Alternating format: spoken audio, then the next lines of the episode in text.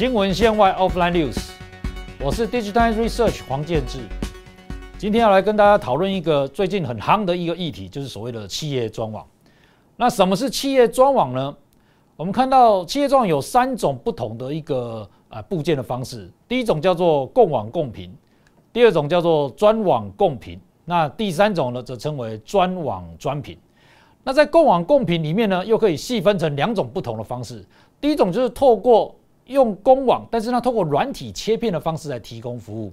那这时候呢，企业还是用公网来接受这个企业专网的服务，但是呢，因为用软体的方式切分出来，所以你可以有相对于一般的使用者有比较高的资讯安全以及隐私性。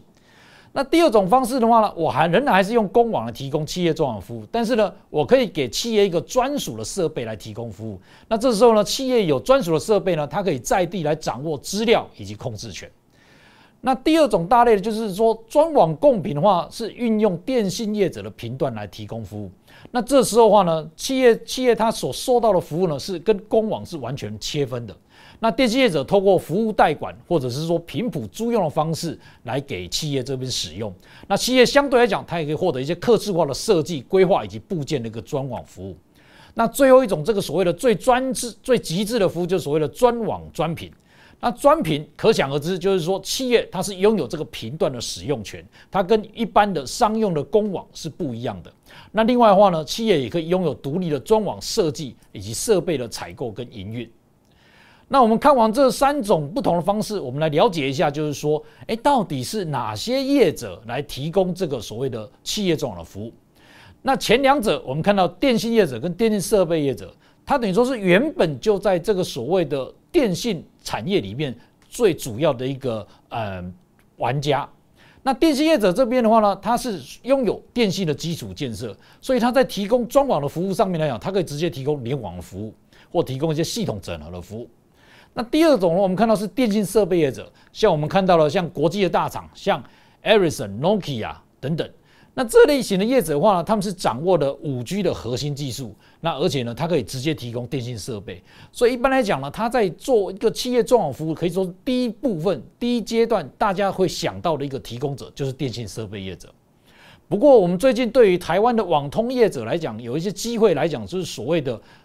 Open RAN，就是开放式主网的这样子一个服务呢，带给大家对于企业专网来讲，有一些希希望的一个商机。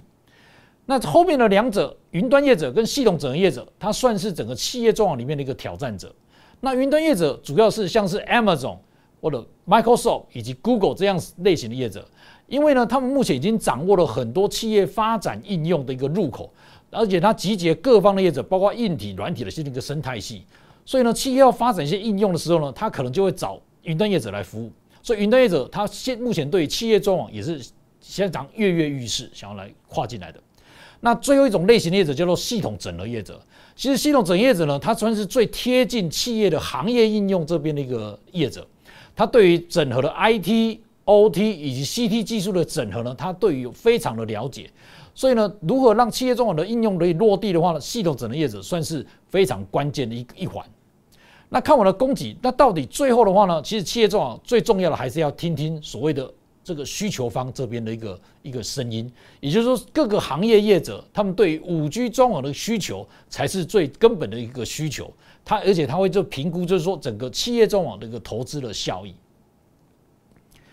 那我们看到一个这边有一个研究的报告来指出，就是说目前来讲，大多数都是哪些业者领头来带来部件所谓的第企业专网呢？其实我们看到目前来讲的话，电信设备业者百分之五十六点八，它还是主要的提供企业专网部件的一个服务的一个角色之一。那其次就是电信业者，所以我们看到说，目前企业自建呢或者系统整合来讲话，其实占的比重仍然是比较低的。